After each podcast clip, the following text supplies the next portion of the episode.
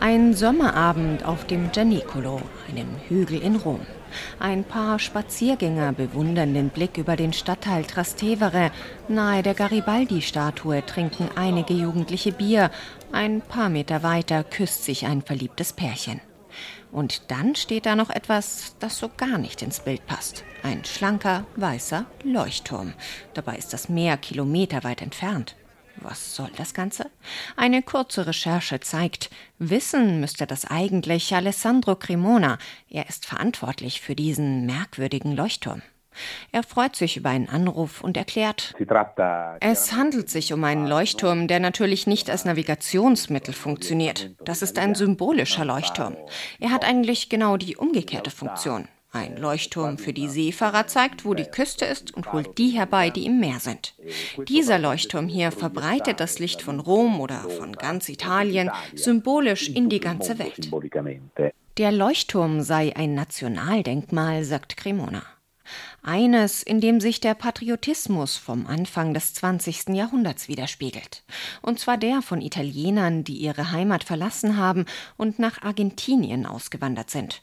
Zum 50. Jahrestag der Einigung Italiens wollten sie beweisen, wie sehr sie ihrem Geburtsland noch verbunden waren und haben diesen Leuchtturm gestiftet.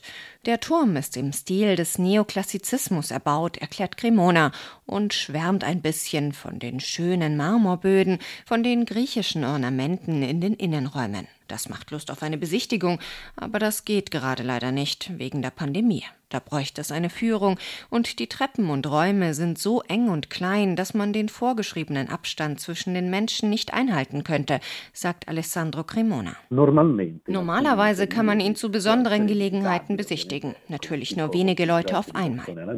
Aber es gibt noch eine andere Geschichte rund um den Leuchtturm, die hört man am Fuße des Gianicolo unten auf den Straßen von Trastevere. Der Leuchtturm sei für die Kontaktaufnahme mit Häftlingen im nahegelegenen Gefängnis Regina Celi genutzt worden. Was ist da dran? Vittorio Trani, seit über 40 Jahren der Gefängnisseelsorger von Regina Celi, parkt sein Auto auf dem Gianicolo, geht zielsicher zu einer Stelle ein paar Meter vom Turm entfernt, mit Blick auf das Gefängnis am Fuße des Hügels und sagt, hier standen sie früher regelmäßig, die Verwandten der Insassen. Man hat hier geschrien, Roberto, und dann gewartet, bis Roberto mit Ja geantwortet hat. Und dann hat man gesagt, morgen kommt Mama zu Besuch oder das Datum für den Prozess steht fest.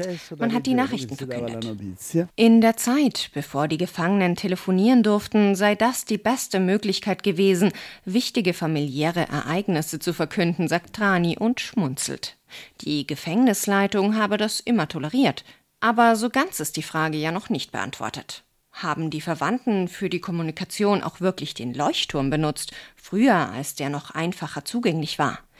Da lächelt Vittorio Trani ein bisschen rätselhaft, zuckt mit den Schultern und sagt, es ist jedenfalls romantisch zu denken, dass diese Lichtquelle, die Orientierung gibt, auch ein Kommunikationsmittel wird.